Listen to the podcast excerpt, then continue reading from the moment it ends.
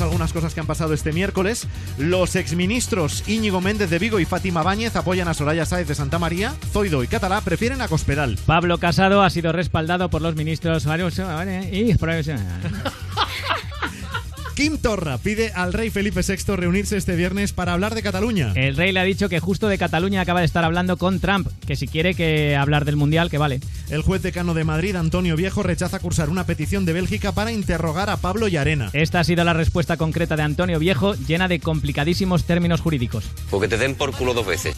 Mariano Rajoy se incorpora como registrador de la propiedad en Santa Pola y dice que no tiene nada que transmitir a los candidatos a sucederle. Ellos ya saben dónde está todo, la caja A, la caja, la, la, cabra, la cabra, la... ha tenido que disimular, claro. El director del máster de Cristina Cifuentes, Enrique Álvarez Conde, le puso sobresaliente a Pablo Casado en tres de las cuatro asignaturas que estudió. Me parece muy fuerte que digas sin ningún problema y sin ninguna prueba que Pablo Casado estudió. Perdón.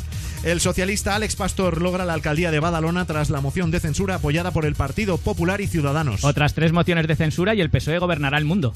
En 2017 hubo en España 31.000 fallecimientos más que nacimientos. Eso significa que nos extinguimos. Esto es como ahora caigo, solo que al final en vez de Arturo Valls solo queda Jordi Hurtado. Hoy es miércoles 20 de junio de 2018. Hoy justo hace seis años dos científicos de Iowa determinaron que lo más incomprensible del universo sería una factura de la luz escrita por un médico.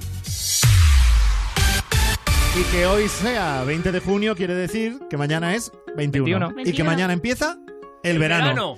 Y que ahora ya sí que no nos quitamos de encima el calor. Que si pasáis mucho calor, ya sabéis que recomiendan, pues por ejemplo, beber mucha agua, estar muy hidratado. Sí. Claro, fresquito. No hacer deporte en las horas centrales del día. Claro, o sea, se trata de ser, o sea, de no hacer muchas tonterías. Claro, importante eso, sí. Vale, que hay gente que para combatir el calor hace muchísimas tonterías. No, claro. Sí. Por ejemplo. Yo, pues mira, yo por ejemplo lo que hago es que abro el congelador, saco todo lo que hay en el congelador, toda la comida y me la pongo por encima.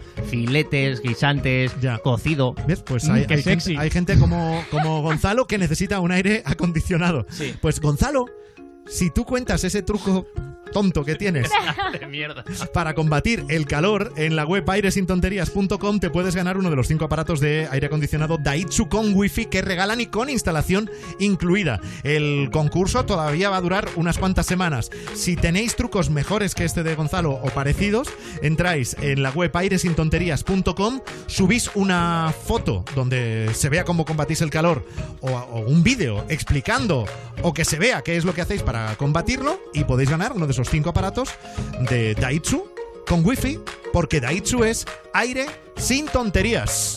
Vamos tarde con Frank Blanco. Y ahora Robin Schulz con James